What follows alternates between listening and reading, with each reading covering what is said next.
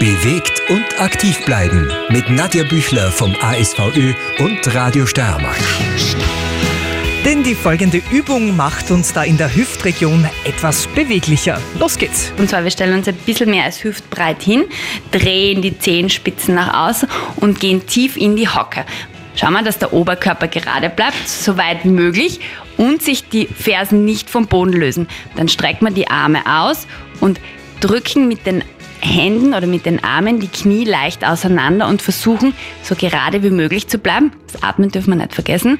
Wenn das mit den Fersen schwierig ist, also wenn sich die Fersen vom Boden lösen, dann kann man das auch so lösen, dass man sich zum Beispiel auf eine Matte oder auf irgendwas Erhöhtes stellt mit den Fersen drauf, um beweglicher zu sein und tiefer runterzukommen. In der Position bleiben wir dann 15 bis 20 Sekunden und dann gehen wir wieder hoch, ein bisschen auslockern und das kann man zwei, dreimal machen.